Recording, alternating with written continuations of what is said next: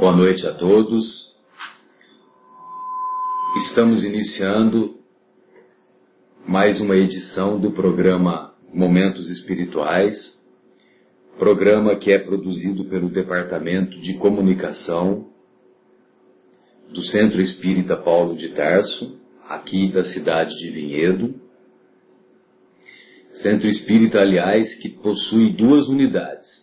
Uma unidade que fica lá no Jardim Itália, ao lado do Seive, e outra unidade que fica aqui, bem próximo da Rádio Capela, aqui na Rua do Café, na esquina de baixo. Estamos junto com o nosso querido Guilherme, a nossa Sônia, e daremos continuidade ao desenvolvimento do estudo do livro O Livro dos Espíritos, mais particularmente no quarto livro intitulado Esperanças e Consolações.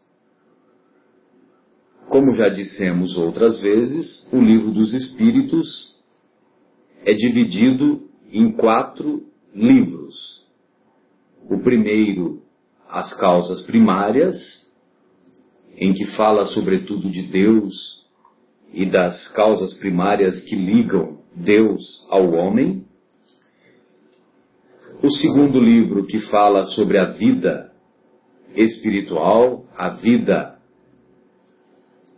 após a morte. O terceiro livro, que fala sobre as leis morais e o quarto livro, que fala sobre esperanças e consolações. Estamos na pergunta 941. Nesta pergunta, Kardec quer saber dos benfeitores espirituais. Para muitas pessoas, o temor da morte é uma causa de perplexidade, de surpresa. De onde lhes vem esse temor? Dado que tem diante de si o futuro ilimitado.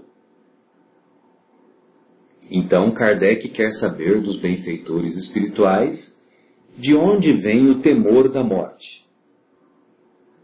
Aí os benfeitores espirituais assim se expressam. É um erro nutrirem semelhante temor. Mas que queres?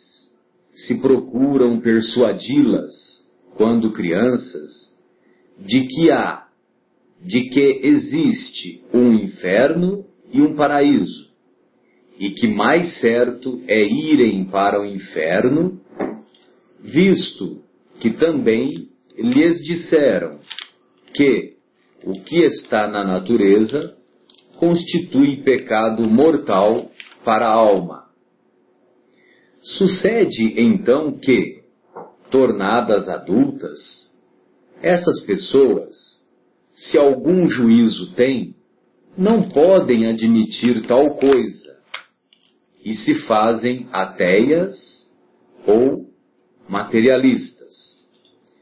São assim levadas a crer que, além da vida presente, nada mais há. Quanto aos que persistiram nas suas crenças da infância, esses temem aquele fogo eterno que os queimará sem os consumir.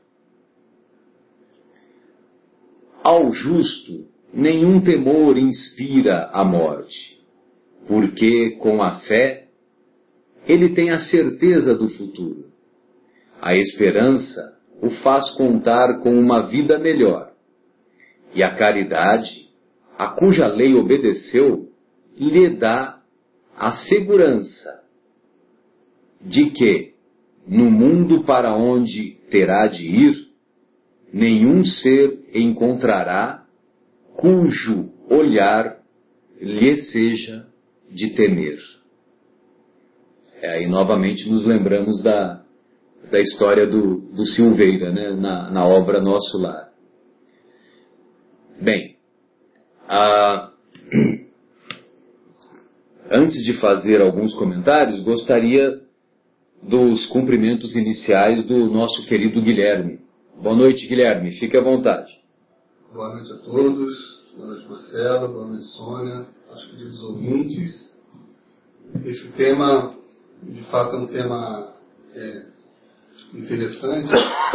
E, e, lembrando que na época que é, é, Kardec formulou a pergunta, ele estava colocando aquilo de, uma, de um ponto de vista até é... Que era comum as pessoas pensarem da, desta forma, né, Guilherme? É, eu estou pensando assim, a pessoa que não acredita em Deus e que não acredita em uma, uma vida posterior à morte, então assim, como, da onde que vem? Ele pergunta assim, né, da onde vem esse temor da, da morte, tendo elas diante de si o futuro? E realmente é uma coisa engraçada. Outro dia eu estava conversando com uma pessoa que se diz ateu, embora eu acho que ele não é, ele só não sabe que não é. Mas eu falei assim, escuta, por que, que você prefere ser ateu? Será que se a gente acreditar que existe uma vida depois da morte, não conseguiríamos viver esta vida de hoje um pouco mais tranquilos, um pouco mais é, resignados, de alguma maneira mais conformados com as coisas erradas que acontecem e tudo mais? Ele disse assim, ué, mas e se depois de morrer a gente descobrir que não, tem, não tinha nada disso, eu deixei de fazer várias coisas nessa vida? Eu falei, mas como é que você vai descobrir se não tem nada depois? Se não tem nada depois, você nem vai saber de nada. Você acabou. Né? Então, por que não viver acreditando? É um nada vezes nada. É um nada vezes nada. Então, por que não viver acreditando? E se você morrer e não tiver nada, você simplesmente não vai saber. Porque você não vai mais existir. E ele, ele ficou refletindo. Mas ele é uma pessoa muito estudiosa, ele gosta de. E ficou a sementinha, né, Guilherme? Ficou a sementinha. É isso. Boa noite, Sônia. Boa noite, Guilherme. Boa noite, Marcelo, boa noite a todos os ouvintes da rádio Capela. Estamos aqui reunidos novamente nessa reunião gostosa, prazerosa, onde contamos com livros que nós estudamos, que é o livro dos Espíritos, complementando com outros livros, como o livro do Evangelho, vem trazer bastante esclarecimento, que não tem dúvidas, né? E é aqui que nós estamos, para tentar, através de toda a literatura, é, trazer essas informações e esclarecimento a todos aqueles que tiverem as suas dúvidas, né? Por isso, quem quiser ligar aqui para a Rádio Capela, fiquem à vontade, nós temos o, o nosso telefone. 3876-6846. Isso aí. Isso mesmo. E Boa noite a todos, um grande abraço. Lembrando também que qualquer dúvida durante o programa, além do telefone, podem enviar e-mail para cept.vinhedo.gmail.com e nós aqui online vamos receber, ler a pergunta e responder. Muito então, obrigado, Guilherme. Pois não, Sônia, pode fazer as suas observações. O Marcelo acabou de fazer uma leitura né, sobre uh, o processo que nós temos é, da morte, né, a pergunta 941. De onde vem o temor da morte? E nesse mesmo questão existe um, uma. O próprio autor dá um item bem interessante que ele fala ver o item 730 da pergunta do próprio Livro dos Espíritos. E aqui no Livro dos Espíritos ele fala. Que, que foi o que eu li, querida? Essa, esse, um trechinho do. Eu li esse trechinho ali. Ao justo nenhum temor inspira a morte e tal. Mas se você quiser complementar, pode complementar. Perfeito. É a complementação que ele. Né? Aham. É desde que a morte deva conduzir-se conduzir-nos a uma vida melhor e que nos livra dos males deste mundo, sendo mais de se desejar do que de se temer, porque o homem tem por ela um horror instintivo que o torna motivo de apreensão. Essa foi a pergunta que o Allan Kardec fez. E que é semelhante, né? Exato. Fala uma coisa que não foi mencionado. Ele fala: o homem deve procurar prolongar a sua vida para cumprir a sua tarefa. E foi por isso que Deus lhe deu o instinto de conservação. Olha que interessante. E esse instinto o sustenta nas suas provas. Sem isso, muito frequentemente ele se entregaria ao desânimo, né? E do desânimo, é, essa voz secreta que o faz repelir a morte, lhe diz que ainda pode fazer alguma coisa pelo seu adiantamento. Se não, imagina, qualquer problema que nós tivéssemos, nós iríamos a ter um motivo para tirarmos a nossa vida e achar que não, não precisaríamos é, sofrer essas situações, né? Então, o instinto nos leva à conservação e a conservação nos leva à prolongação das nossas vidas e a prolongação das nossas vidas faz nós cumprirmos as nossas tarefas e missões. Pois acreditem, todos nós temos uma missão, como Chico Xavier teve, como Irmã Dulce, como tantos outros, como Divaldo Franco ainda tem, como todos os indivíduos que aqui, que aqui existem no nosso planeta ou que já existiram, cada um tem a sua missão, no grau de responsabilidade. Pode ser ela pequena ou pode ser longa, mas ou pode ser ela de uma grande importância que possa refletir a um benefício da humanidade, como Mahatma Gandhi, por exemplo, mas cada um cabe a sua missão. E nós temos que cumpri-la porque isso já foi combinado antes da nós uh, programado as nossas existências.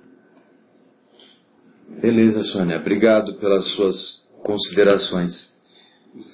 Pois não, pois não, Guilherme. Me, me permita também trazer uma estatística que foi, foi um estudo feito, salvo engano, pela Universidade de Harvard, aonde é, se aponta que aproximadamente 80% das preocupações que nós temos não acontecem.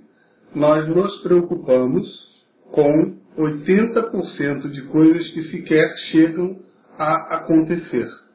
Então, um absurdo nesse número. O ser humano tem essa tendência, uns mais e outros menos, de se preocupar demasiadamente.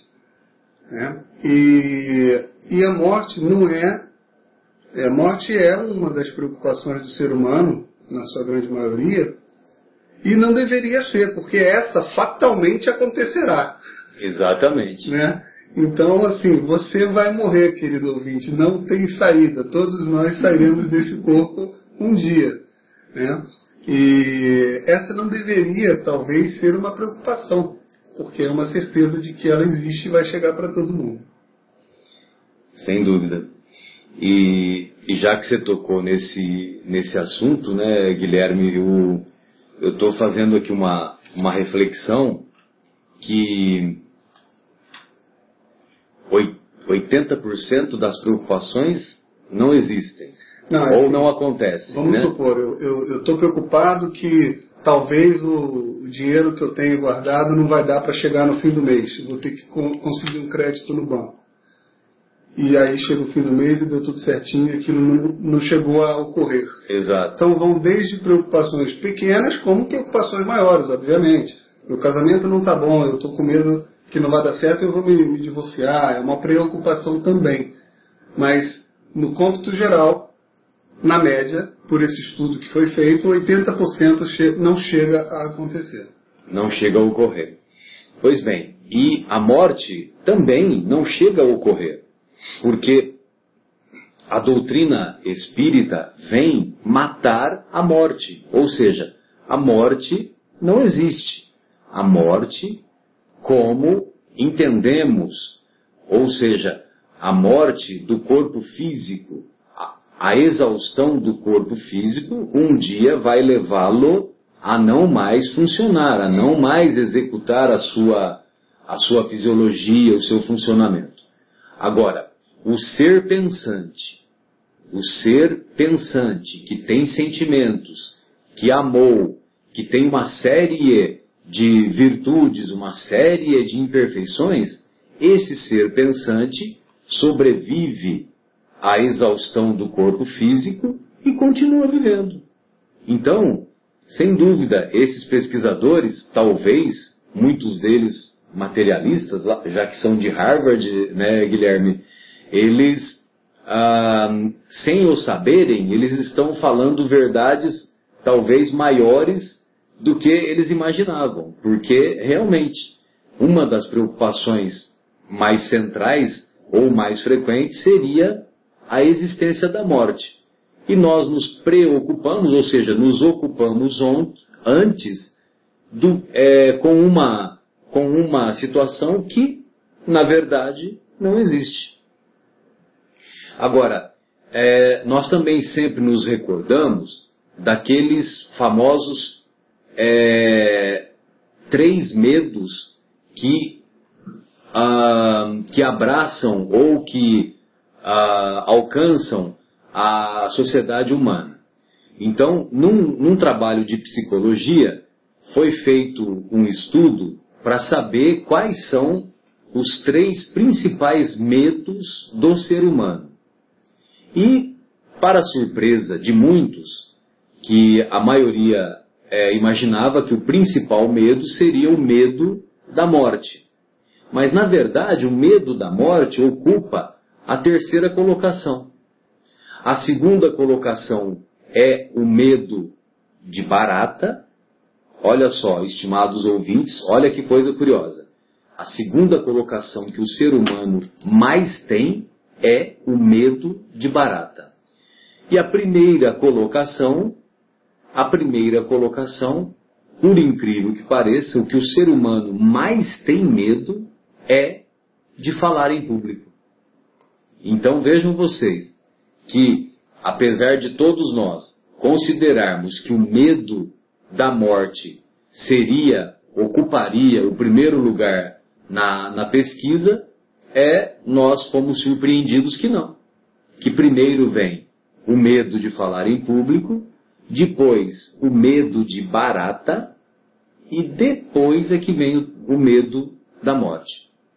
E nós vamos observar que na época em que o, na época em que o Kardec fez é, ou escreveu, redigiu o Livro dos Espíritos e toda a obra da codificação, mais tarde ele escreveu ah, o Livro dos Médiuns, depois o Evangelho segundo o Espiritismo, depois o Céu e o Inferno, ou a Justiça Divina segundo o Espiritismo, e finalmente a Gênese.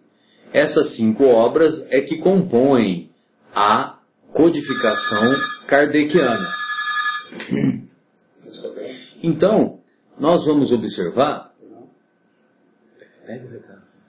Nós vamos observar que, o, que na época em que Kardec escreveu a obra, a, o, o comportamento das pessoas era este. Ou seja, a maioria ensinava os seus filhos de que só existe inferno e paraíso. E que a possibilidade de nós irmos para o inferno era muito maior do que irmos para o paraíso. E, logicamente, que isso era ensinado às crianças e esse ensino vai se solidificando na, na mente das crianças e as crianças ao é, crescerem, ao atingirem a, ao atingirem a, a maturidade, mantém esse mesmo pensamento. Por isso que é importante nós desenvolvermos os, ah, os princípios que a doutrina espírita vem nos ensinar. Marcelo? Pois não, Guilherme. Olha, acabou de ligar uma ouvinte nossa, tá? moradora aqui do Capela. Ela se chama Dione, ela tem 20 anos e ela é estudante de psicologia. E ela colocou que está aprendendo hoje em dia uma coisa que está muito em voga na psicologia, que se chama psicologia evolucionista, que quer dizer o seguinte, que é, numa teoria, acompanhando a teoria da evolução de Darwin, é, acredita-se que conforme as civilizações e a humanidade vai passando por algumas experiências, isso fica de alguma forma gravado na nossa genética que vai sendo passado adiante. Então, por exemplo, o medo de barata que a gente estava citando poderia ser que as evoluções da humanidade foram convivendo com baratas e tendo esse medo, fica gravado na genética dessas pessoas que vão produzindo novas pessoas e as novas pessoas, em teoria, já nasceriam com essa genética impregnada do medo da barata, por exemplo. Né? E aí talvez é, é, ela quer saber assim, como é que isso conflita ou não conflita com o que você acabou de, de explicar da, da, dessa evolução dos espíritos, né? Pois não, Guilherme. É, queremos cumprimentar a nossa ouvinte Dione e agradecer pelo, pelo seu comentário. E, longe de, de sermos detentores do, de toda a verdade, vamos apenas trocar, compartilhar a nossa opinião sobre a, o que explicaria o medo de baratas. Então, como eu estava dizendo agora há pouco, os princípios básicos da doutrina espírita são cinco. Primeiro, Deus. A doutrina espírita é uma doutrina deísta, ou seja, Deus é a inteligência suprema, causa primária de todas as coisas. Tanto é que Kardec colocou esta pergunta como a primeira em O Livro dos Espíritos o que é Deus.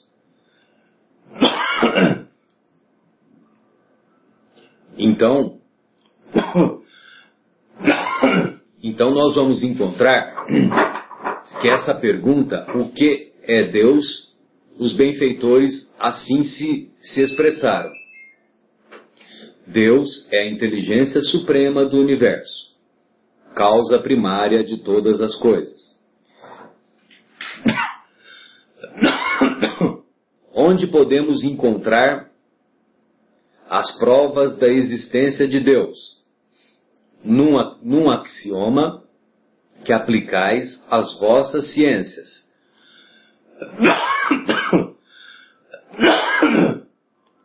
Ou seja, todo efeito tem uma causa. Se todo efeito tem uma causa, buscai a causa de tudo o que não é obra do homem e vossa razão vos responderá. A doutrina espírita, portanto, é uma doutrina deísta. O segundo princípio é o da imortalidade da alma, ou seja, após a extinção do corpo físico, o ser pensante que habita ou que habitava aquele corpo continua vivendo, continua tendo as suas experiências, continua desenvolvendo as suas virtudes morais, num outro plano, numa outra dimensão, invisível aos olhos humanos atuais. O terceiro princípio é comunicabilidade com os espíritos comunicabilidade com os mortos. Mortos, insistimos mais uma vez, mortos segundo a carne. Então, este é o terceiro princípio. E nós vamos encontrar várias passagens de comunicação com os mortos, não só no Antigo Testamento, quanto no Novo Testamento e nem precisamos ir nos textos sagrados buscar essas informações. Quem nunca sonhou com um parente que desencarnou, que morreu recentemente ou há mais tempo, independente de quanto tempo faz. Um simples sonho com um parente, com um amigo que já estava desencarnado há mais ou menos tempo, já mostra a possibilidade de comunicação com os espíritos ou comunicação com os mortos. Quarto princípio, o princípio da reencarnação ou pluralidade das vidas sucessivas, várias vidas sucessivas. A doutrina espírita é partidária do pensamento segundo o qual todos possuímos várias existências consecutivas. Através dessas várias existências consecutivas é que cada um de nós vai somando, vai desenvolvendo as inúmeras virtudes morais que todos devemos desenvolver. Perguntamos aos estimados ouvintes: será que 70, 80, 90 anos de idade são suficientes para cada um de nós desenvolvermos todas as virtudes morais, todos os aprendizados necessários à nossa evolução. Será que esse, esse período de 70, 80, 90 anos são suficientes para desenvolvermos todas as virtudes no seu mais alto grau? Será que não precisaríamos de novas existências para desenvolvermos esse aprendizado? Porque ou a reencarnação existe, ou só existe uma existência.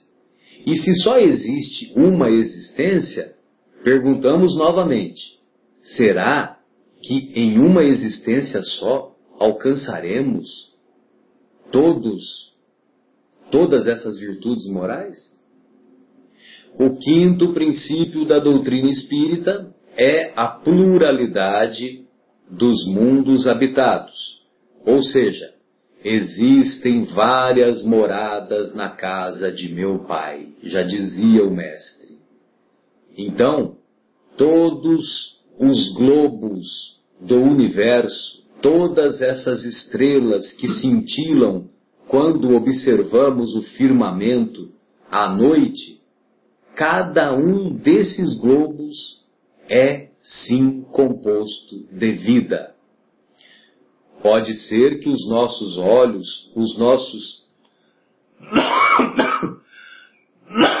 equipamentos atuais não sejam capazes de demonstrar ou de encontrar vida, mas nós só possuímos equipamentos que demonstrem vida como a vida que temos aqui na Terra. Será que nós, nós temos equipamentos que demonstrem vida numa outra dimensão ainda incapaz de ser vista ou entendida pela realidade material da nossa vida terrena? Então, as várias, os vários globos que existem no universo são sim habitados e eles também evoluem, eles também progridem. O nosso planeta já foi um mundo primitivo, já foi um laboratório onde viveram seres como os dinossauros, seres imensos, em que num determinado momento não havia mais comida para toda aquela população de seres que o nosso aquele tiranossauro rex, aquele que é o considerado maior, os estudiosos dizem que eles possuíam oito corações, oito corações para bombearem o sangue para cada uma das partes que compunham o, o corpo daqueles daqueles é, seres imensos. Então, num determinado momento, os, o mundo primitivo que foi a Terra deixou de existir.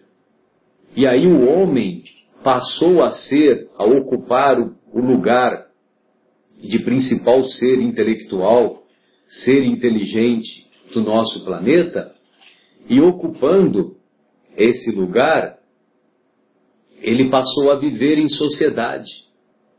E aos poucos ele foi abandonando aquela vida de só viver em função de comer, beber e procriar, e aprendendo a se relacionar com os seus semelhantes, passou também a desenvolver as, as virtudes morais desde tempos longínquos e remotos.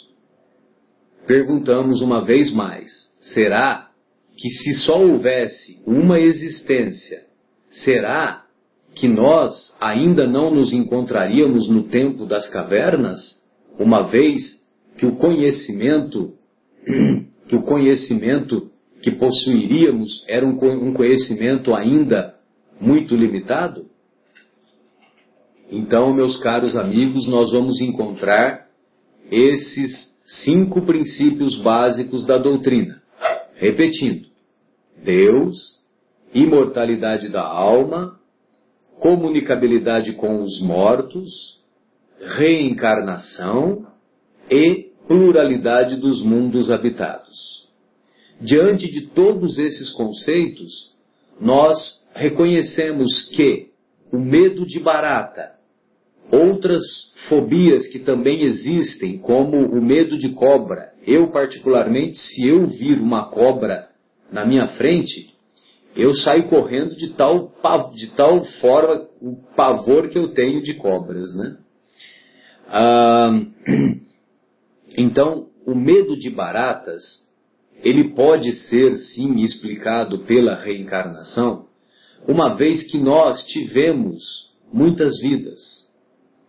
E quando o nosso corpo estava enterrado embaixo da terra, o que, que aconteceu com o nosso corpo, uma vez que nós, ainda espíritos pouco elevados, temos dificuldade de nos separar do corpo após a morte do corpo físico.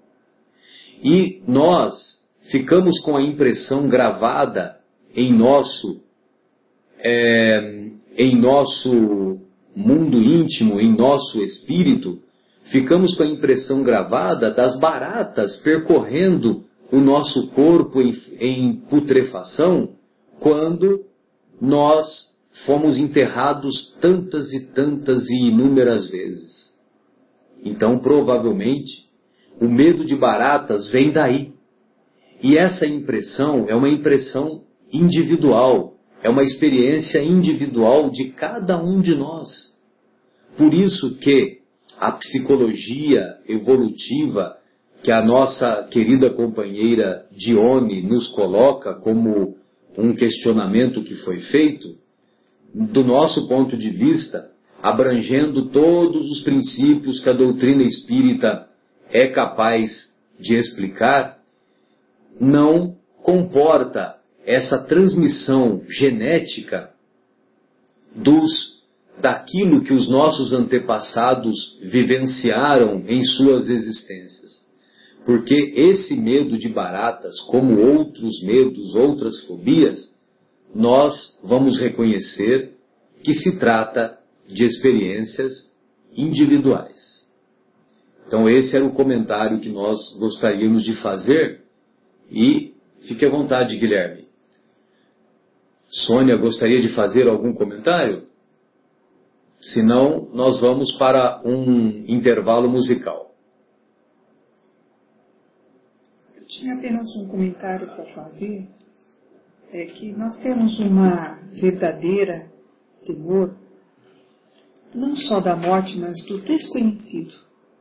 E a morte para nós é um véu, é um desconhecido. Porque nós não sabemos para onde vamos. Na realidade, dá uma sensação de que vamos perder tudo. Vamos perder a família, vamos perder os amigos, vamos perder a profissão, vamos perder os bens materiais que agariamos, vamos perder tudo aquilo que nós trabalhamos, os estudos, dá uma sensação de que é muito ruim. Então, para nós, a morte, ela é um grande empecilho de que é difícil encarar. Mas por que que isso atinge a gente tão profundamente? Porque nós não nos estudamos, nós não nos preparamos para ela. Todos nós nascemos, ficamos felizes com os nascimentos, mas nunca nos preparamos para a morte. Preparamos para a vida, mas nunca nos preparamos para a morte. E se falar de morte, a gente muda até de assunto. Deixa isso para lá, não é comigo, não gosto, eu não quero tocar nesse assunto. E ficamos postergando, postergando. Mas aquele medo, ele está lá, dentro de nós, nos cutucando. Os anos vão passando, os filhos vão crescendo, nós vamos nos envelhecer, vamos envelhecendo e vamos sentindo que essa pergunta, que nunca quer calar, está lá, nos incomodando, como uma grande pedrinha que está no sapato crescendo a cada dia.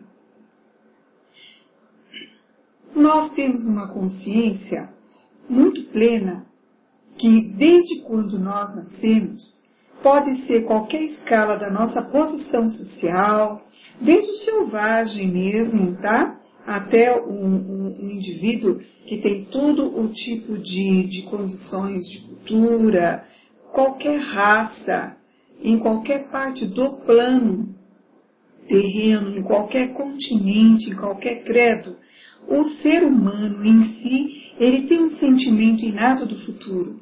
Ele tem uma intuição que a morte não é o ponto final. Por isso, é, essa intuição, ela não é muito esclarecida. Nós temos uma intuição que nós vamos passar o grande portal, né? vamos atravessar o túnel, o, túnel. seja uh, qual nome que a gente vai soltar, a gente sabe que vamos para algum lugar, algum espaço. Nós não iremos para o nada, nós não desapareceremos.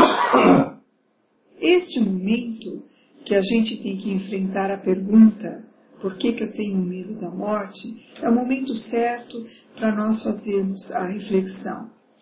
A doutrina espírita, ela veio com esse propósito, principalmente, esclarecer que não há a morte, que não há o ponto final, que Deus nos ensina a amar todos os nossos afetos e ensina a nós perdoarmos os nossos desafetos com o único propósito que é o nosso progresso. Deus nos dá e não vai nos tirar de nada, porque quando nós voltarmos à pátria espiritual, lá estarão todos os nossos desafetos e os nossos afetos também. E se nós conseguirmos perdoar os nossos desafetos, nós estaremos aumentando a nossa família de amigos, de conhecidos espirituais. O propósito da vida é o crescimento. O estágio que nós passamos aqui pode ser de 10 anos, de 30, de 90 anos, de um dia. Cada passagem do ser humano tem um propósito. Nada existe sem um acaso.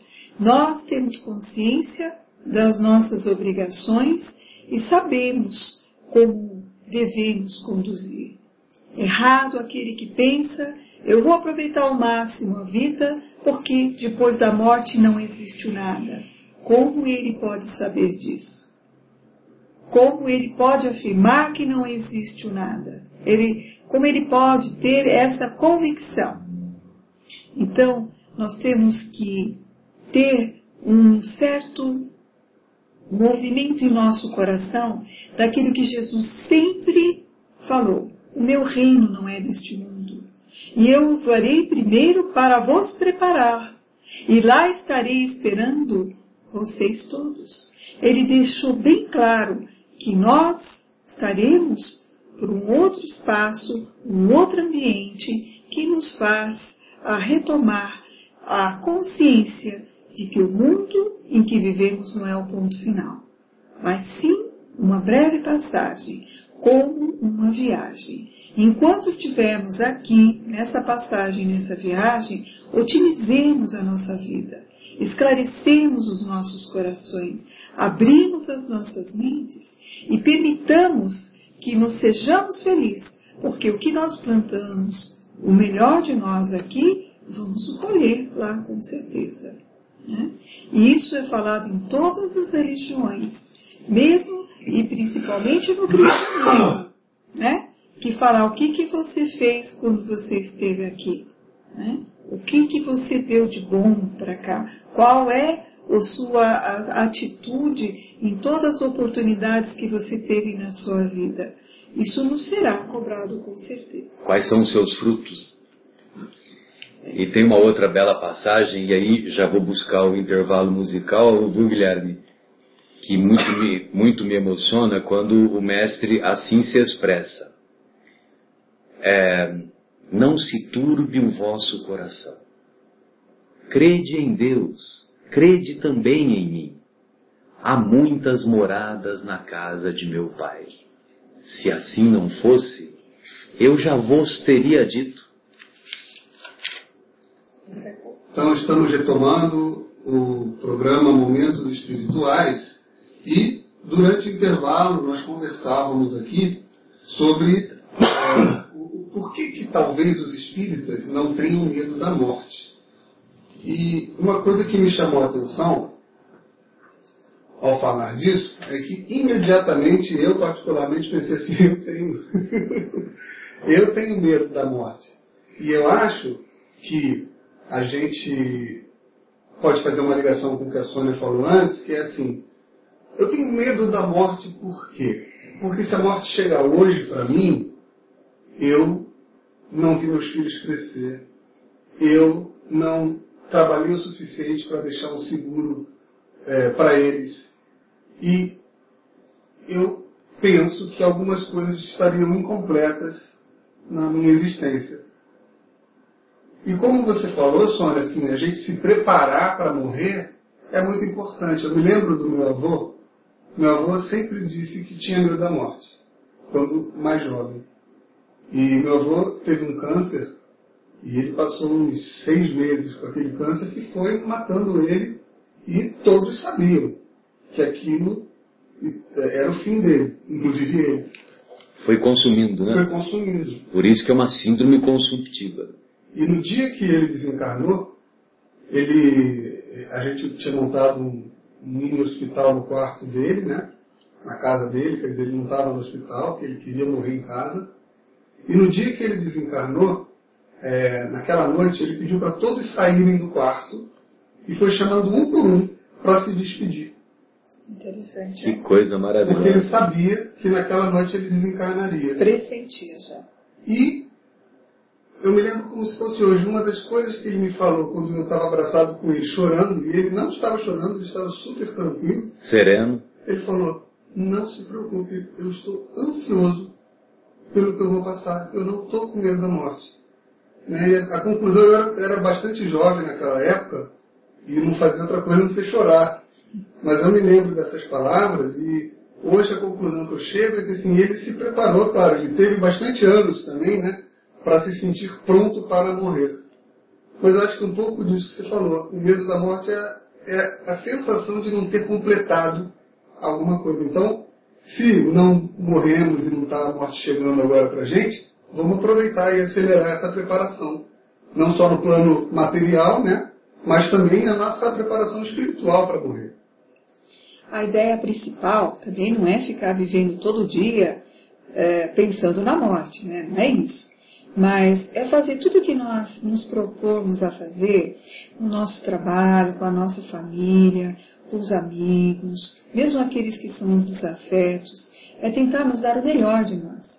Porque o dia é um presente, ele finaliza. Se nós acordarmos no dia seguinte, é mais um presente que a gente ganha para nós darmos continuidade à nossa tarefa terrena. Então, a sensação que a gente tem que ter é de fazer o melhor possível pelo dia que nós ganhamos para por Deus, cada momento que nós acordamos e a cada manhã é um mérito, né? é um presente que a gente ganha, uma dádiva, e fazemos o melhor. Porque se você faz o melhor daquele, daquele dia, vai gerar frutos positivos.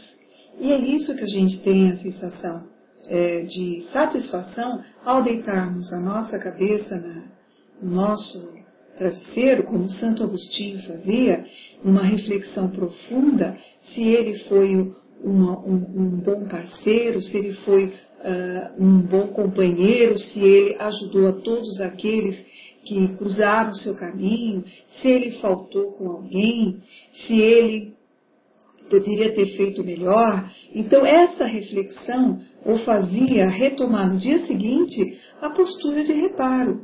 E é isso que Deus pede de nós. Nós estamos aqui para nos melhorarmos a cada dia.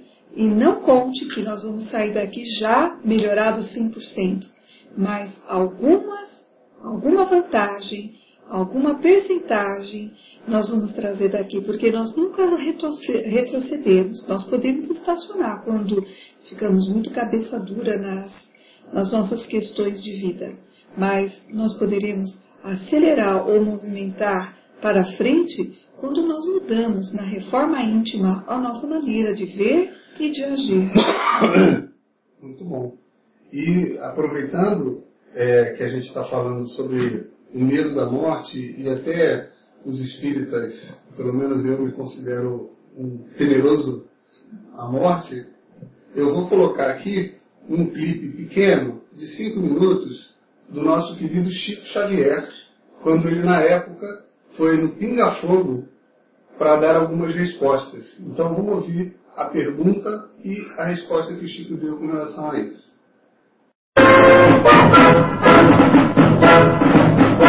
Voltamos agora para o encerramento definitivo de Pinga Fogo desta noite que lhes apresentou o médio Chico Xavier.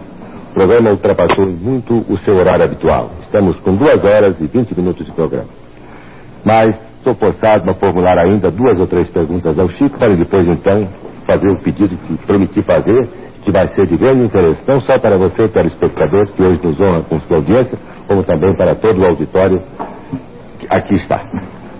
Chico, um telespectador, eu não sei se isso aconteceu, pede que você conte um fato ocorrido num avião em que você viajava, cujos motores entraram em pane e você também, como os demais passageiros, o que era perfeitamente natural, entrou em pânico. O que, que aconteceu dentro desse avião?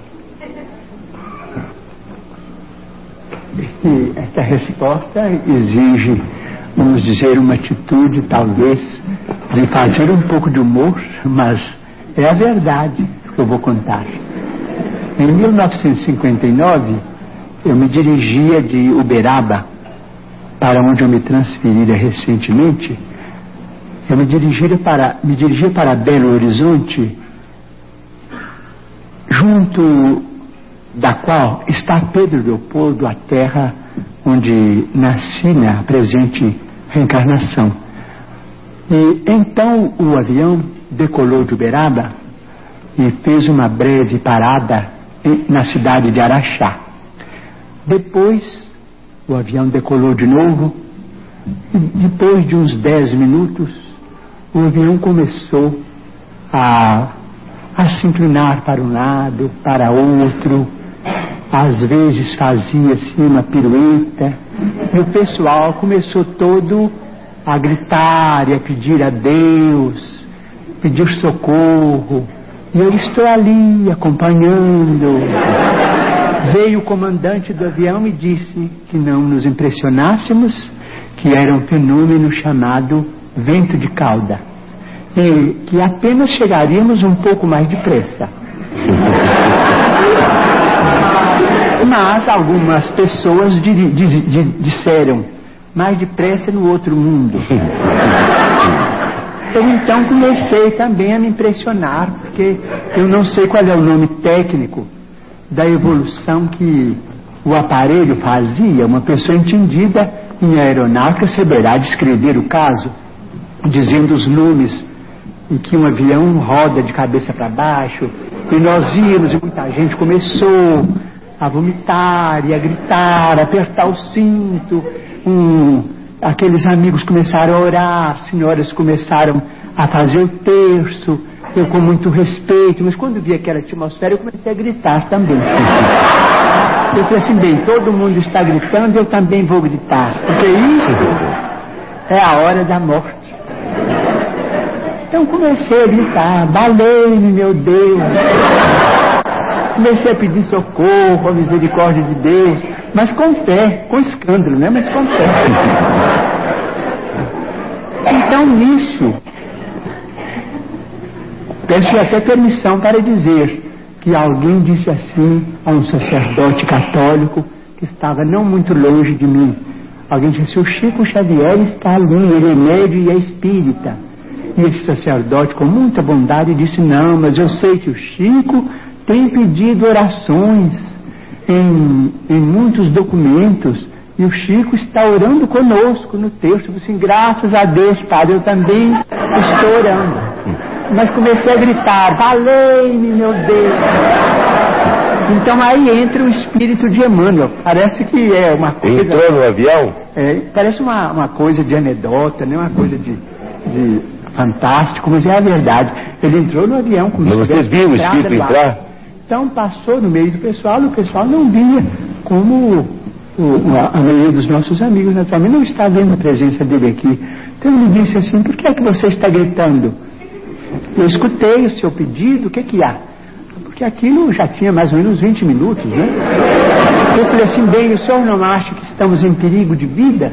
Eu falei assim, está, estão, e o que é que há com isso? Não tem muita gente em perigo de vida. Vocês não são privilegiados, né? Eu falei assim, tá bem, se estamos em perigo de vida, eu vou gritar. E continuei continuei a gritar e falei, socorro, meu Deus. E o povo todo gritando socorro, né? Então, ele me disse, você não acha melhor calar, parar com isso? Dar testemunho da sua fé, da sua confiança na imortalidade. Eu disse, ah, mas e a morte? E nós estamos apavorados diante da morte. Ele falou assim, está bem, então você acha que vai morrer? Eu falei, o senhor não acha que estamos em perigo de vida? Eu disse, estão. Eu disse, está bem, eu estou com muito medo, estou apavorado. Como todo mundo, eu estou partilhando, eu também sou uma pessoa humana. Eu estou com medo também desta hora de morrer nesse desastre. Eu disse, está bem, então morra com educação. Cala a boca e morra com educação para não afligir a cabeça dos outros com seus gritos. Morra com fé em Deus. Muito bem. Assim, ah, eu quero só saber como é que a gente pode morrer com educação. Bom, queridos ouvintes, é, recomendo que quem tiver um pouco, quem tiver mais interesse em, em é, ouvir Chico Xavier, esses programas que estão, foram dois anos, né, Marcelo? Se não me engano, seguidos, né? 71 e 72. Não, foi- foram dois programas, só que um foi no meio do ano e o outro foi em dezembro. Outro foi no final do ano. Mas foi tudo no mesmo, no mesmo ano, em 71. Então fica, fica a recomendação de se buscar no, no YouTube Chico Xavier Pinga Fogo. Estamos dois programas lá, com aproximadamente três horas de duração cada um, mas é uma pérola de aprendizado e de humildade do nosso Chico. Além de tudo, ele é um excelente contador de história, é muito, muito bom ouvir, né? Sem dúvida. E, e esse programa tem uma, um dado estatístico que até hoje não foi ultrapassado. É um programa que começou às 23 horas e 30 minutos, foi até às três e meia da manhã, e todos os televisores que estavam ligados assistindo a entrevista as- mantiveram a, a audiência do início ao final. Então, esse dado estatístico até hoje, mesmo a- as emissoras atuais, né, a Globo com todo o seu poderio e outras tantas, até hoje não conseguiram bater, mantendo todos os televisores ligados naquele programa. E, e o curioso, eu não sabia dessa estatística. Sempre que eu vou em busca de um trecho, eu escuto as três horas de novo inteira e não consigo E- desconectar. É impressionante. É, é um repositório de ensinamento, sem dúvida. E vejam vocês, né, numa situação de testemunho é, sobre, a, sobre encarar a morte de maneira serena, um, um espírito evoluído como o nosso querido Chico, é, um espírito evoluído como o nosso querido Chico, teve toda essa dificuldade, imagine nós, né? Nós com, com, todas, com todas as nossas imperfeições, com todas as nossas falhas, todas as nossas é, restrições, imagine nós como nós nos comportaríamos. Mas, agora há pouco a Sônia estava fazendo uma referência e eu me lembro de um, de um pensamento que também a mim muito me comove, que é um, se não me engano, é um provérbio chinês. Eu não vou saber dizer exatamente a fonte, mas é um provérbio chinês que diz mais ou menos assim: Quando nasceste, todos sorriam à sua volta, só você chorava. Viva de tal maneira que, quando morrer, todos chorem, só você sorria.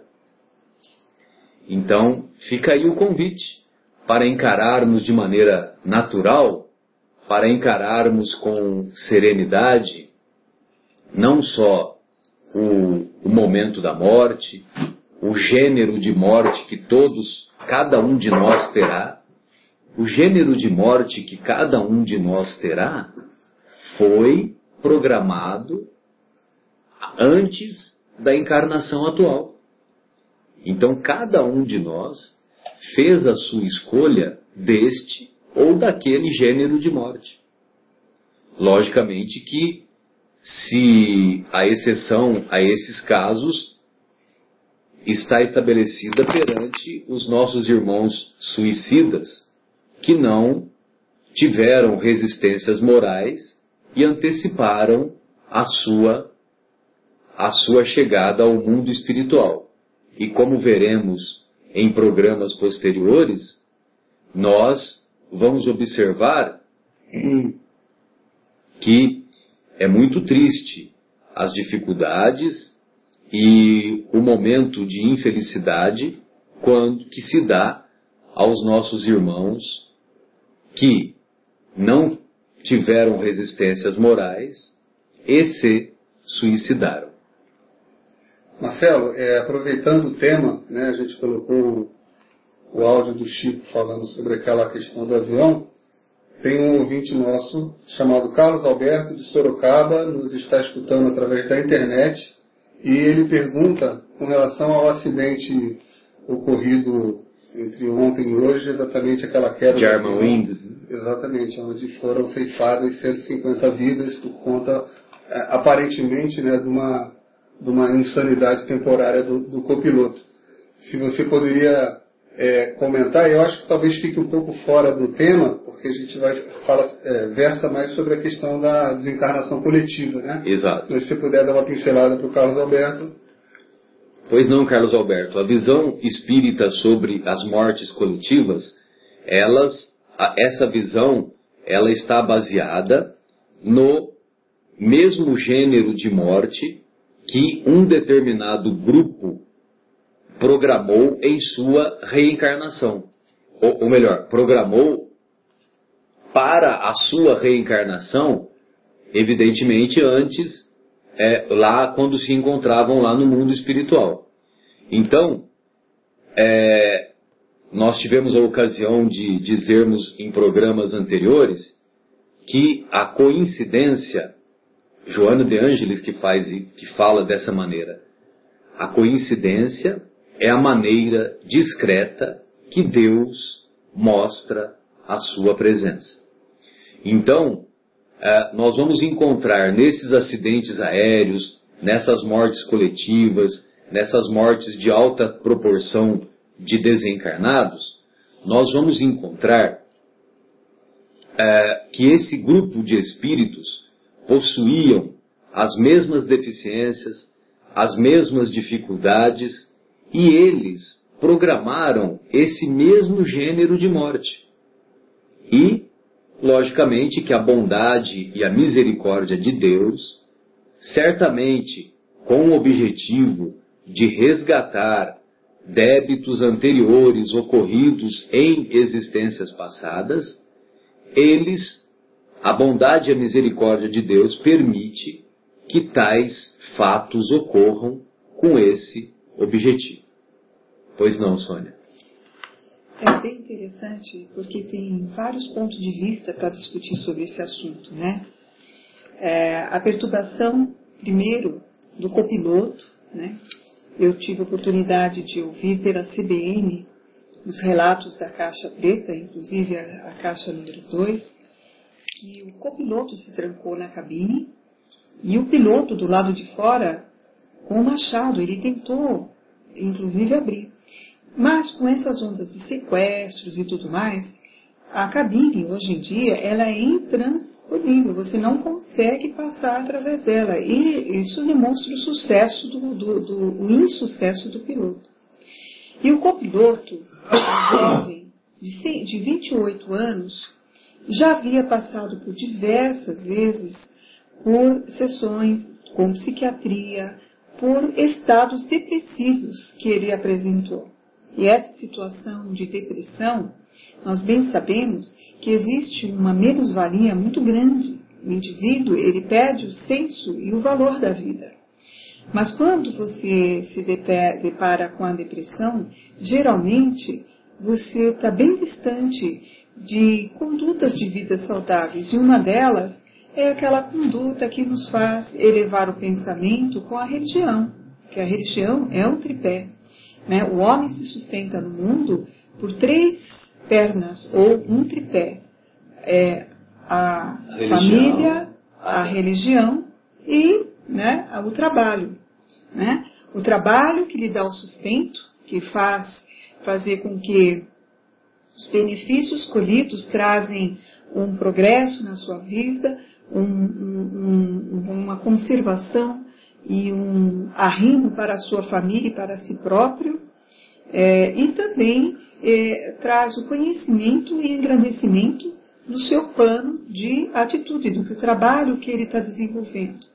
A família, porque é o esteio, né? que é o, o teto, são as pessoas afins, são as nossas constituições, os afetos que nós acabamos é, por é, ter esse compromisso de assumir como família, e a religião, que nos dá a noção de onde nós viemos, o que, que nós estamos fazendo aqui e para onde nós vamos. Quem criou tudo isso? Quem, quem o engenheiro que fez o planeta, que fez o micro e o macrocosmo? E isso nos dá aquela sensação de amplitude da presença de Deus de dentro de nós. A espiritualidade nos afirma que não existe o ateu. Existem as pessoas que não aceitam, porque desde o homem primitivo, desde o homem primitivo, ele traz na sua intuição de algo ou de uma força maior que o move nessa vida, que o construiu, que é o gerador de todas essas situações que ele vive, dos planetas, dos astros, do dia, da noite, de todo o ciclo ecológico da, da natureza, e ele compreende que existe uma força porque tudo tem um equilíbrio. E esse indivíduo, esse copiloto, ele surtou numa crise e aí por falta desse segunda, dessa base que é do tripé, que é a religião, ele simplesmente removeu a vida. E de uma forma tão insana, né, que ele nem se preocupou se ele estava com, acompanhado ou não. Acompanhado né? de 150 outros iguais a ele. Justamente, ele não se comoveu, então fica uma pessoa endurecida e ele acha que ele está fazendo até um benefício, entendeu? Se a vida não é boa para mim, também não é boa para ninguém, então eu vou facilitar para os outros. E esse pode ser um pensamento que ele simplesmente se acomodou. Para aqueles que foram, é como o Marcelo comentou, não existe o acaso. Nós temos várias uh, situações da nossa história de, de mortes em conjuntos, coletivas, né? Nós tivemos aquele episódio no Rio Grande do Sul com os jovens naquela boate. Boate né? 15 em Santa Maria. Justamente em Santa Maria. Nós tivemos até um muito famoso que o Chico foi abordado, é, que foi na década de Joelma. 70. Tivemos o Joelma também, que tem um livro que fala Éramos Seis, né, sobre esse assunto. Somos seis. É, somos seis. Né? O, o Éramos Seis é, da, é da, da, escritora encarnada, Maria José Duprá. É, e, e aí, quando veio os relatos de alguns que desencarnaram, mas é, é bonita né, a associação. Aí o, o, Chico psicografou o livro intitulado Somos Seis. Somos Seis. Né? Muito bem. Justamente para dar esperança e consolo, né? que a vida continua. E você vê que tudo isso são fatos, né? E o mais famoso de tudo, que ficou bem conhecido na década de 70, é aquele circo que pegou fogo. Mas aí foi na década de 60, é, lá em Niterói. 70 para 70, né? Na década de 60. Um circo que pegou fogo e morreram muitas, muitos jovens, cerca muitas crianças, cerca de 500 pessoas. Foi um incêndio arrebatador, não deu tempo de fazer o controle. E o Chico foi abordado naquela época, ele estava vivo, mas como é que pode acontecer uma catástrofe desse? 500, a maioria jovens, né? E a explicação da espiritualidade, só para finalizar o raciocínio, como tudo tem um porquê. Aquelas pessoas encarnadas como crianças, mas são espíritos, e nós temos que pensar que o espírito, ele tem, muitas vezes, são seculares ou até milenares.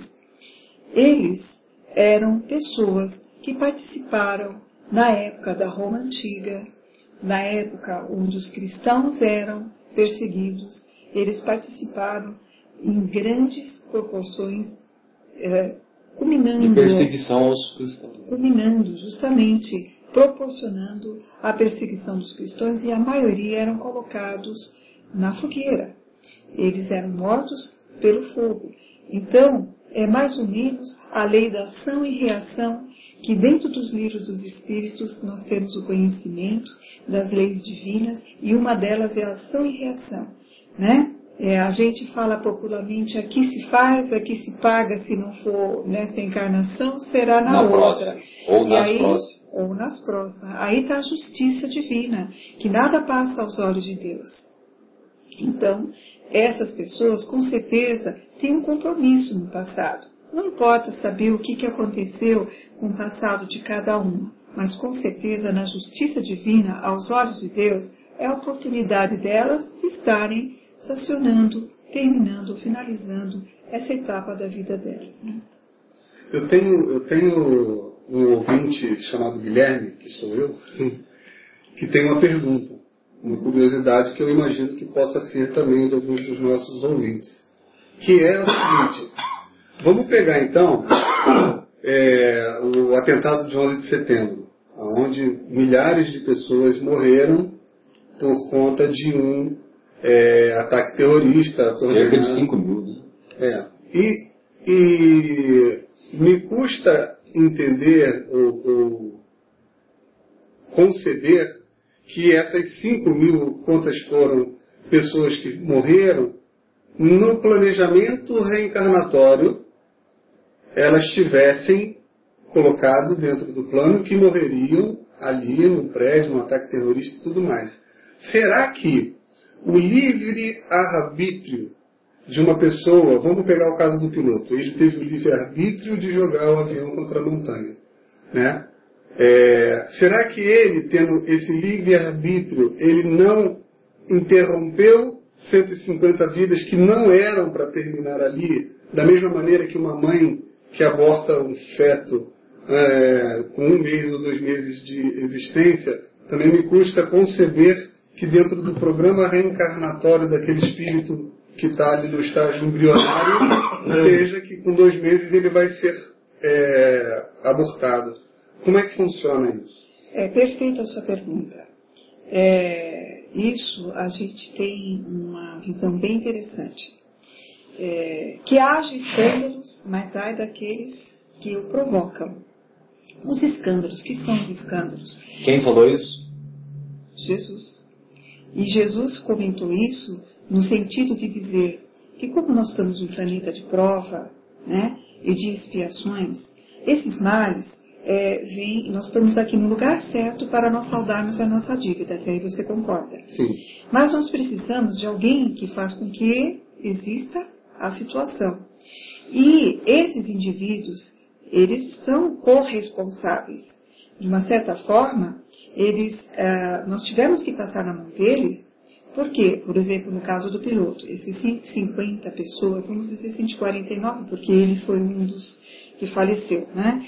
É, tiveram essa complicação de passar com ele, é, por causa a morte, era necessário que fosse nesse tipo, dessa situação.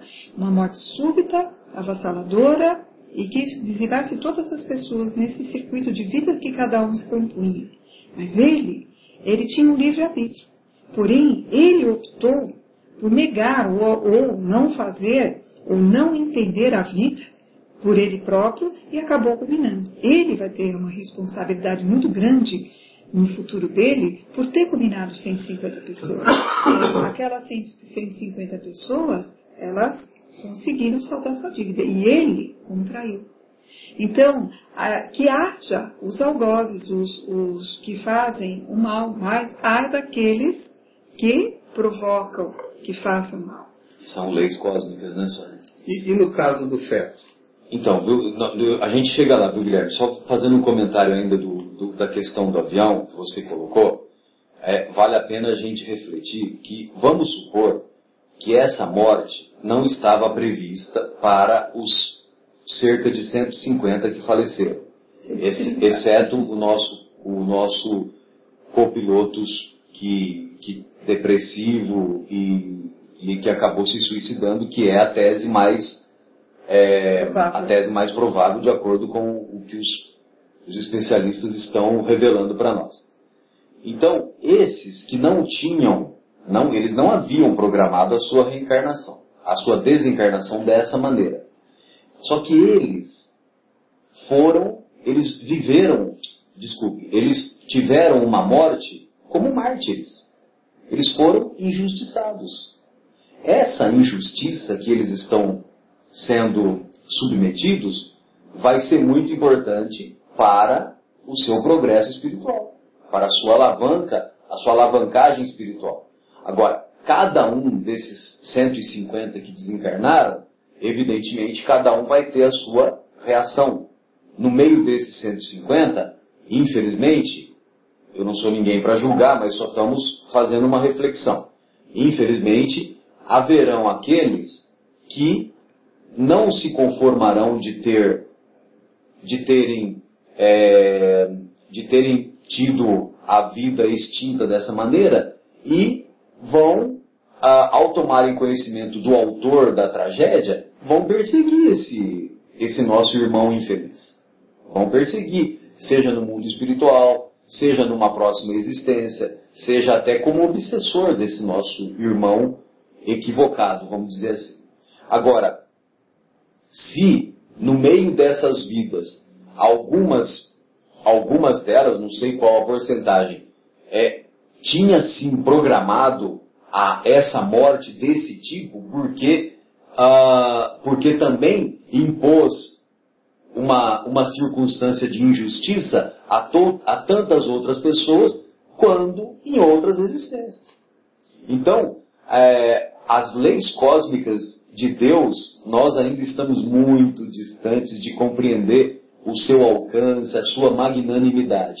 Mas, se Deus permitiu que acontecesse dessa maneira, não que Deus esteja aplaudindo, é porque as suas leis não foram derrogadas. É porque existem várias circunstâncias. Só como último exemplo, às vezes nós acompanhamos alguns amigos que se desfazem, por exemplo, do seu casamento, né? Então ele se desfaz do casamento, ele não está mais contente com aquela, com aquela esposa que ele conviveu durante 15, durante 20 anos, um pouco mais, um pouco menos, e após um curto período, esse nosso amigo conhece outra pessoa e se casa com essa outra pessoa. Aí no convívio com essa outra pessoa, com essa segunda esposa, ele vai perceber que essa segunda esposa contém, ah, contém muitas semelhanças psicológicas com a ex-esposa. E que ele tinha que conviver, por, provavelmente ele deveria conviver mais tempo com a primeira esposa para desenvolver esse mesmo perfil psicológico que ele acabou que ele acabou é, vindo a desenvolver na segunda na convivência com a segunda esposa. Transferiu a Né? tarefa. Transferiu a tarefa, vamos dizer assim. Então, quer dizer, estou dando uma, uma comparação só para a gente ter uma ideia das circunstâncias que, que, que cada um de nós deve vivenciar, deve é, ter como experiência. Né? Agora, eu gostaria que você repetisse a questão do, do, do, do feto né, que Eu foi que- abortado. né? É, eu acho que você já respondeu, né? Porque você colocou que dentre aquelas pessoas podia até ter uma que não tinha programado de desencarnar e naquela hora e entrou como mártir, que eu acho que então se aplica à pergunta do feto. Então o feto também, né, provavelmente não se programou para com dois meses de gestação ele ser abortado. Sem dúvida. Sem dúvida. Só que aí, em relação ao feto, existem outros fatores, né? Porque aquele feto que está em desenvolvimento lá no ventre materno, aquele feto, nós devemos é, nos recordar que ele também é um espírito que está se ligando àquele corpo. E ele só vai completar a, só vai completar a sua, a sua reencarnação na ocasião do nascimento. Né? Então, o espírito vai se ligando molécula a molécula, célula a célula, com aquele corpo em desenvolvimento. Desde as primeiras horas. Desde, de- desde, a, desde a concepção. Desde a Desde, concepção. quando, desde quando o, o espermatozoide se liga ao óvulo. Há, há uma, uma afinidade magnética do espírito com aquela vida em formação e no seu desenvolvimento, molécula, molécula, célula, célula, o espírito vai se ligando. E conforme ele vai se ligando, ele vai também tendo o esquecimento do passado. Né? Muito bem. Aí o que, que acontece? Se a mãe vai lá e tem uma, uma atitude infeliz, seja forçada pelo pai, seja forçada pelas mais variadas circunstâncias, ela vai lá e opta pelo aborto delituoso, infelizmente, se ela faz essa escolha infeliz, vai depender do nível, do grau de evolução daquele espírito em desenvolvimento, né? Porque ele teve a sua vida ceifada. Se é um espírito mais evoluído, quando ele se der conta que a vida foi interrompida, ele saberá perdoar, ele saberá compreender a imaturidade psicológica daquela mãe, daquela família, e, e vai perdoar a escolha equivocada daquela família. Agora, se é um espírito menos evoluído, muitas vezes ele não tem essa ele não, Capacidade. ele não tem essa capacidade de, de perdoar e ele pode passar a atuar como um espírito obsessor, não só para aquela mãe que o impediu de progredir aquela existência, como também aos, aos familiares envolvidos na questão. Então tudo depende do quê? Do grau evolutivo dos espíritos que estão envolvidos nas mais variadas situações. Por isso a questão do aborto é uma coisa muito séria. Todo mundo acha que está abortando um conjunto de células que ainda são bizarras e não se formaram. E dentro da, da visão espírita, espírita, espírita, nós temos consciência plena que o planejamento vem bem antes da concepção.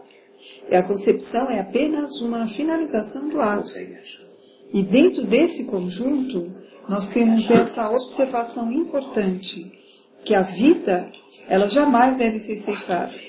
Que os compromissos dentro de uma, de uma concepção, ela tem uma ação importante, pra, pra- tanto para aquele que está chegando, que é o, o espírito que está chegando, como também pela, pela mãe, pelos familiares. É uma responsabilidade muito séria. E nós devemos entender que se ela chegou até aquele ponto, ela não veio pelo acaso, ela não foi um acidente, ela não foi um esquecimento ou uma, uma situação de imprudência do, do casal. Veio porque estava para vir. E quantos e quantos que ficam tentando ter uma criança que não usa anticonceptível, que não usa nenhum método de, de, de concepção e não consegue abortar, não consegue é, germinar o feto, né, não consegue engravidar. Gerar, né, levar né, a gravidez adiante. Ou, ou, ou mesmo engravidar. É, engravidar. Então, nós temos que ter uma, uma noção importante. Geralmente, esses são aqueles que talvez no passado não souberam honrar com o compromisso da gravidez, né? E expondo, expondo a essa preocupação e expondo a essa dificuldade que estão passando como uma prova, uma aprovação. Eu quero ter filhos, mas não consigo. Né? Eu estou tentando há um, dois, três anos, eu não consigo. E tudo isso tem uma resposta também. Será que não foram imprudentes? Imprudentes neste tópico sobre o aborto em situações necessárias, né, que, que, acabou ocorrendo sem é, realmente evidenciar um mínimo de afeto ou de consideração por aquele ser que estava chegando. Né? Uhum. E tem, tem uma questão, é, em, em, alguns países é permitido o aborto em caso de estupro, por exemplo, mas eu fico imaginando assim, eu queria a opinião de vocês. O pai era sifilítico, a mãe tuberculosa. Tiveram quatro filhos. A primeira era cega, a segunda morreu, a terceira era surda-muda e a quarta também era tuberculosa. E aí ficou grávida de novo. O que, que você faria, sabendo desse histórico todo? E eu acho que a maior parte das pessoas talvez responderia que não sei, interromperia a gravidez. Então, se todos esses têm um compromisso com a vida e a doença é o laço, eles teriam que ver por esse caminho, por pais doentes, para que as doenças pudessem projetar no feto os desarranjos necessários para que eles, no despertamento da vida, eles pudessem compreender, conviver e aprender com a doença coisas que eles não valorizaram no passado, como a própria saúde, o abuso da saúde. Como que poderia ter tantas desgraças num só conjunto. Pais doentes, filhos doentes. O compromisso uh, dessa família, com certeza, ela está ligada a passados. Nós só temos como justificar as situações dessa forma, justificando o passado, reencarnações passadas. E é por isso que a reencarnação, ela vem trazer tantas explicações para nós. Porque senão, onde estaria Deus? Onde estaria o Deus da justiça, do amor e da misericórdia, que deixa vir uma família toda dessa forma? Onde estaria a justiça de Deus daqueles que também fizeram e não aproveitaram a forma correta, o corpo saudável, que abusaram e que entraram nas drogas, que entraram nos abusos sexuais, que fizeram eh, todos os tipos de torpezas que não seria ideal para a sua máquina corpórea? O corpo é uma vestimenta, tá? Então nós estamos usando essa vestimenta conforme as nossas necessidades. Para esses espíritos, a necessidade deles era pegar uma roupa com defeito e tentar valorizar melhor a vida em outras gerações. Nessa, eles seriam compreender, desenvolver a humildade, desenvolver a compreensão, né? Para uma vida futura eles voltaram num corpo novamente regenerados para valorizar melhor essa, essa, esse componente. Como eu falei para vocês, que é a espiritualidade nos fala, né? que nada vem sem um acaso, que tudo justifica na obra de Deus e que todos os compromissos cada um foi consciente, com certeza esses espíritos foram conscientes dos seus males passados e programaram a sua vida assim. E os pais foram os instrumentos necessários para produzir os seus corpos com os problemas e com os limites que eles teriam que superar nessa. Muito bom. Eu vou ler de novo a pergunta para os ouvintes prestarem atenção e eu vou pedir ajuda para o Marcelo responder completando. Eu quero a opinião de vocês. O pai era sifilítico, a mãe tuberculosa. Das quatro crianças que tiveram, A primeira era cega, a segunda morreu, a terceira era surdo-muda e a quarta era também tuberculosa. Numa próxima gravidez, o que você faria? E a maioria das pessoas respondem que interromperiam a gravidez. E em fazendo isso, Marcelo, o que, elas estariam fazendo? Em fazendo isso, elas mataram Beethoven, porque a família de Beethoven foi caracterizada por esta, por por este perfil que você delineou. Muito bom. Isso, queridos ouvintes, é, se vocês tiverem vontade de procurar na internet, procurem por falácia de Beethoven. E falácia de Beethoven. É o engano de Beethoven. Isso. Até porque existe um livro chamado é, A Desilusão de Deus, The God Dissolution. Des... Não, perdão. A... Eu não vou saber a tradução. Delusion. Delusion.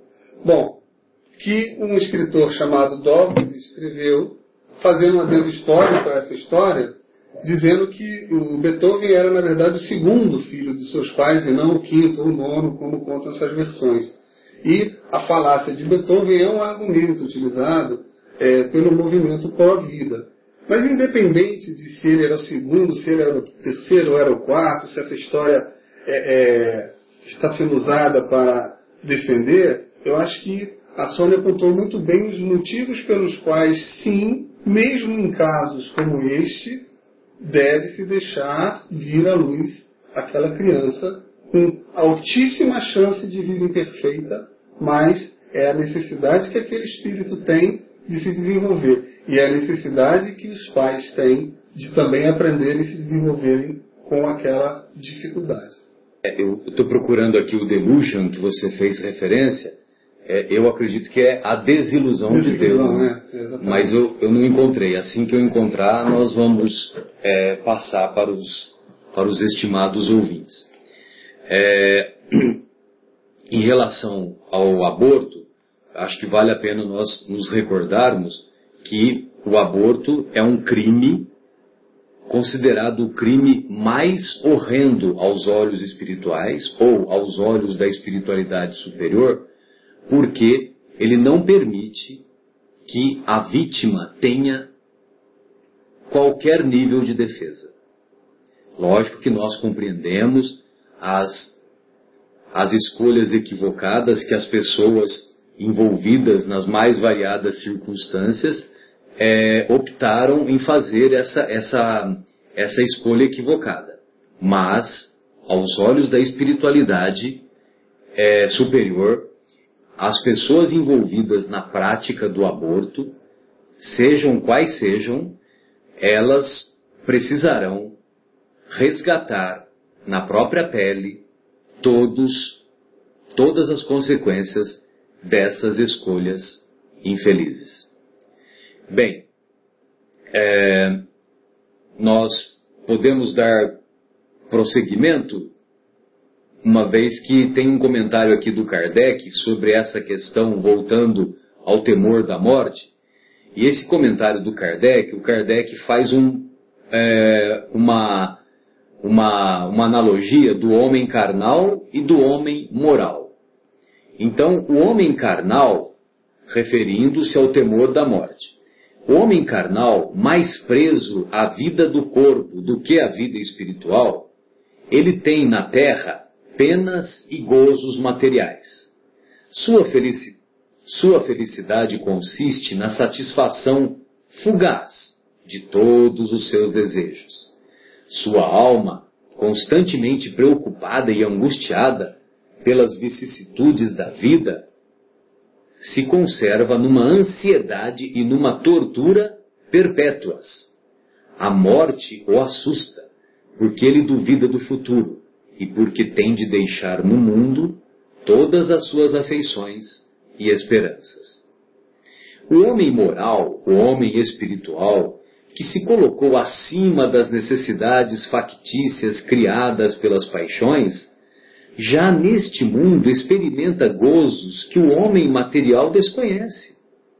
A moderação de seus desejos lhe dá ao espírito calma e serenidade.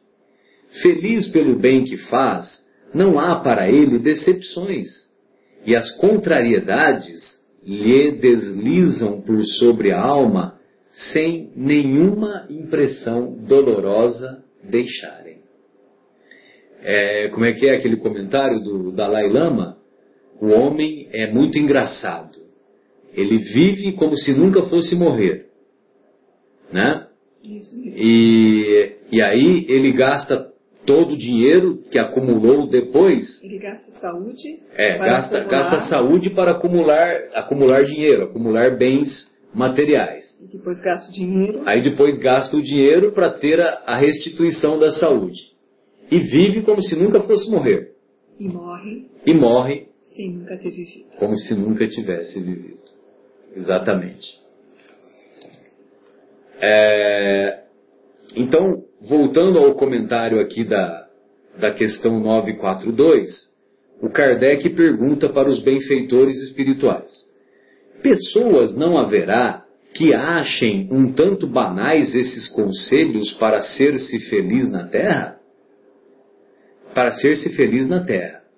Que neles vejam o que consideram lugares comuns, sediças verdades, e que digam que, afinal, o segredo da felicidade consiste em saber cada um suportar a sua desgraça? Então, o, nós vamos tentar traduzir aqui porque a pergunta é meio, era meio que, complicada. Era né? isso que eu ia falar, porque ele fala assim, olha, pessoas não haverá que acham tanto banais esses conselhos. Que conselhos? Conselhos que é, fazem parte da resposta da pergunta anterior que é a 941, que diz: Ao justo nenhum temor inspira a morte, porque com a fé ele tem a certeza do futuro. A esperança fala contar com uma vida melhor. E a caridade, cuja lei obedece, lhe dá a segurança de que, no mundo para onde terá de ir, nenhum se encontrará cujo olhar lhe seja de temer.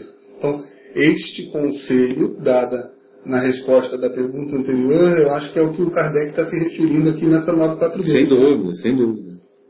Beleza. E, bom, então, dando prosseguimento, né, eu acho que agora que você desvencilhou o, a dúvida que tínhamos, né, Guilherme, eu acho que você poderia dar prosseguimento à resposta. Então, vamos lá. Então, a pergunta é, será que nesses conselhos, né, a, as pessoas podem achar um tanto banais para ser feliz na terra, que neles, nesses conselhos, vejam que chamam de lugares comuns sediças verdades e que digam que, afinal, o segredo para ser-se feliz consiste em saber cada um suportar a sua desgraça?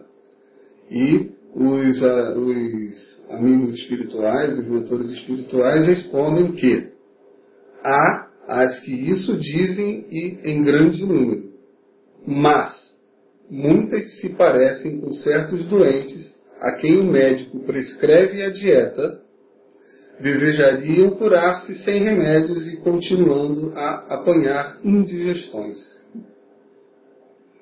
Exatamente. Então são, são pessoas que, mesmo tendo o conhecimento, elas não compreendem a importância do esforço próprio.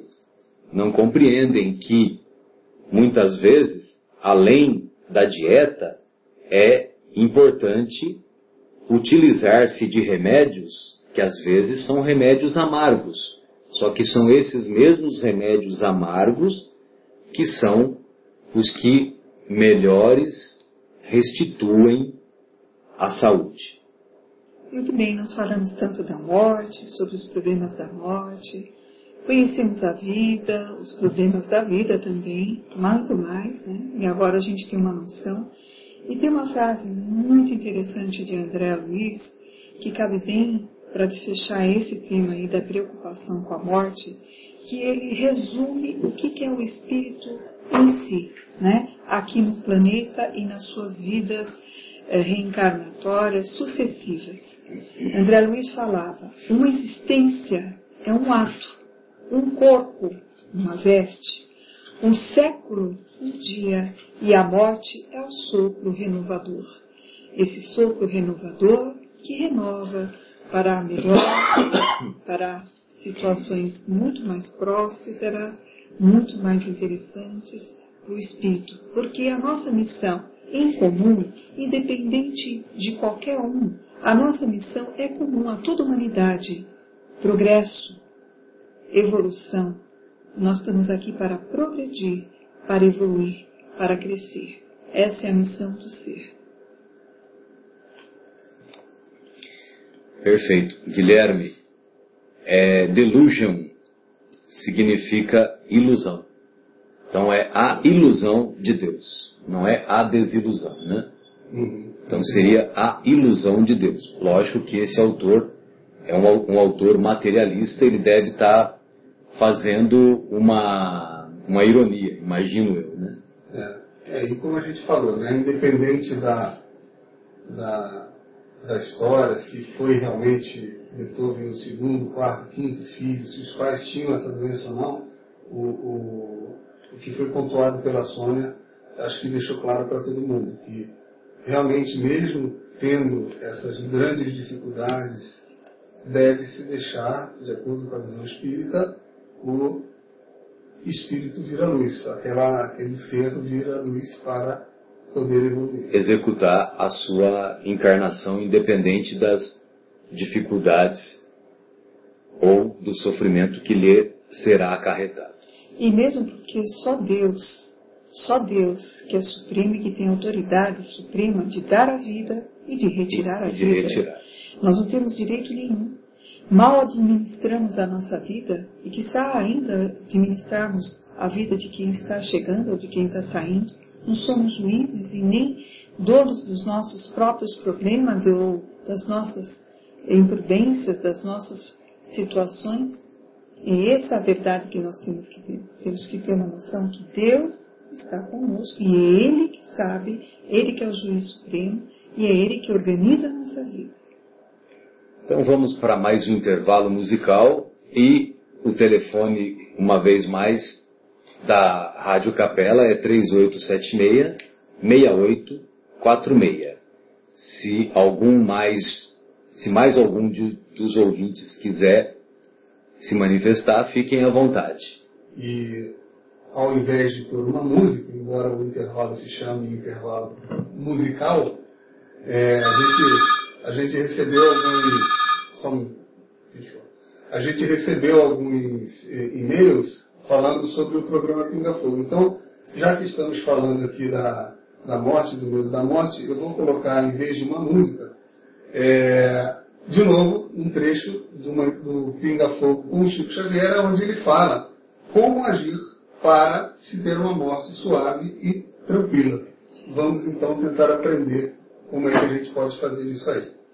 Retornamos então com o programa Momentos Espirituais e observamos as sábias recomendações do nosso querido Chico Xavier, nosso querido e inesquecível Chico Xavier, não pelo fato dele ter sido uma personagem espírita, e que nós também partilhamos da sua, da sua filosofia, mas sim pelo grande exemplo de homem, pelo grande comportamento exemplar que teve ao longo de toda a sua existência, desde 1910 até 2002. 2002. E ele, uma vez mais, nos mostra que a consciência tranquila através do nosso cumprimento fiel das nossas obrigações, seja no trabalho, seja na escola, seja no lar, seja no compromisso com os filhos, seja no compromisso com os pais, seja no compromisso com cada um dos nossos irmãos que cruzam a nossa caminhada o que é mais importante para que tenhamos uma vida plena, para que nos afastemos mais e mais do temor da morte, é pautarmos a nossa existência, caracterizando-a pela consciência tranquila e, sobretudo, pela fé no futuro. Pois não, Sônia, gostaria de ouvi-la. Tem um poema que A Morte Não É Nada, de Santo Agostinho, que ele passa uma mensagem muito interessante. Né? E eu gostaria de ler para vocês. Quem não conhece a vida de Santo Agostinho, Santo Agostinho foi filho de Santa Mônica, que viveu na época medieval.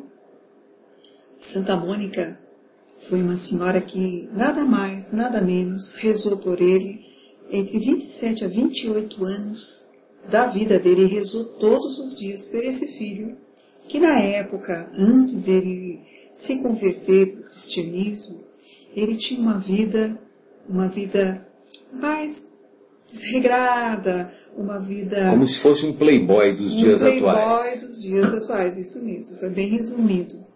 E até que um dia ele se despertou como Saulo, que hoje nós conhecemos como Paulo de Tarso, também despertou, né, a caminho de Damasco, quando ele foi abordado por Jesus e ele simplesmente ah, despertou daquela situação que ele vivia como um judeu perseguidor dos cristãos, se tornando dos cristãos mais importantes da história, porque ele que fez a difusão do cristianismo pelos povos pagãos. E se não fosse por ele, nós, a Terra, o planeta. Dificilmente o Evangelho teria chegado ao Ocidente. Com certeza.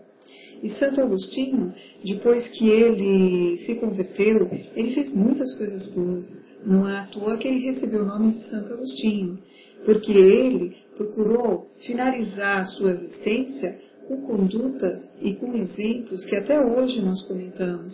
A presença de Santo Agostinho nos evangelhos, na igreja cristã, sempre foi muito importante pela sua dedicação, pelo seu amor, pelas suas obras de caridade que ele desenvolveu com finalização dos seus dias, trazendo para nós grandes exemplos, que não importa o que fomos no passado, não importa o que fizemos, o importa é que quando nós tomamos uma postura e uma posição, nós podemos utilizar e melhorar a nossa vida e seguir em frente na construção de um sentido melhor, né?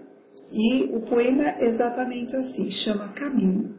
Como que se chama? Caminho. Caminho. Tá. Caminho. Tá. Pois não. Eu sou eu, vocês são vocês. O que eu era para vocês, eu continuarei sendo.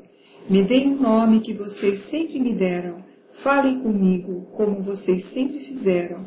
Vocês continuam vivendo no mundo das criaturas e eu estou vivendo no mundo do Criador. Não utilizem um tom solene ou triste. Continuem a rir daquilo que nos fazia rir junto. Rezem, sorriam, pensem em mim, rezem por mim. Que meu nome seja pronunciado como sempre foi, sem ênfase de nenhum tipo, sem nenhum traço de sombra ou tristeza. A vida significa tudo o que ela sempre significou. O fio não foi cortado, porque eu estaria fora de seus pensamentos. Agora estou apenas fora de suas vistas. Eu não estou longe, apenas estou do outro lado do caminho. Você que aí ficou, siga em frente, a vida continua, linda e bela, como sempre foi. Que maravilha, né? Eu tô, eu tô curioso, sabe por quê, Sônia? Para saber se ele escreveu isso quando encarnado ou se é uma das inúmeras mensagens que nós conhecemos desencarnado. Me parece que é quando ele estava encarnado. Entendeu? Mas tudo bem. Independente disso, que bela mensagem. E que bela é, mensagem que, que me faz remontar a, aquela comparação que nós fizemos que nós fizemos anteriormente, aquela mensagem que nós fizemos anteriormente, que é, anteriormente que eu me refiro é em programas anteriores, em que quando se compara a morte a uma a uma partida de um porto. Então, o, você vai no porto para tomar o navio. E as pessoas que você se despede, evidentemente, vão ficar tristes, porque você vai tomar o navio para outro, para outro porto, que seria do outro lado do oceano. O outro lado do oceano, quando o navio está chegando, tem muitas pessoas, muitas pessoas vão nos receber e estarão felizes. Ao contrário daquelas que se despediram de nós e que estavam chorando. Então, nada mais é do que a viagem de navio do que aquilo que chamamos morte.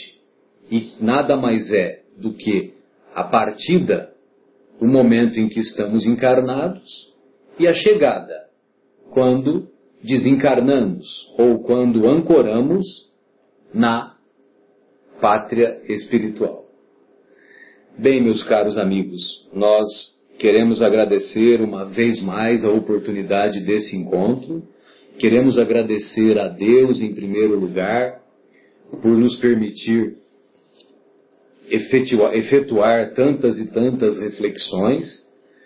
Queremos agradecer ao Mestre Jesus, que sempre nos inspira e nos concede tantas, é, tantas oportunidades e motivações para superarmos as nossas as, os desafios que a vida nos proporciona e nos despedimos deste programa, uma vez mais agradecidos pelo carinho e a amizade, não só dos nossos companheiros de trabalho, como também dos estimados ouvintes.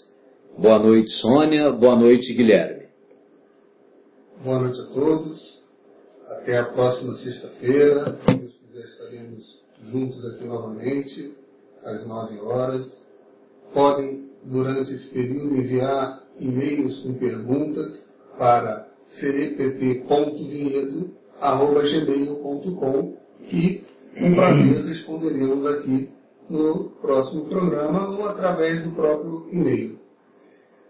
Ah, agradecemos a todas as entidades e pessoas mencionadas pelo Marcelo, e como hoje a gente abordou um tema muito sensível, é, que é o aborto, Agradecemos também as mães que nos escutam, as mães desse planeta, que nos permitiram vir à luz para podermos fazer aqui a nossa evolução espiritual. Boa noite, Sônia. Boa noite a todos.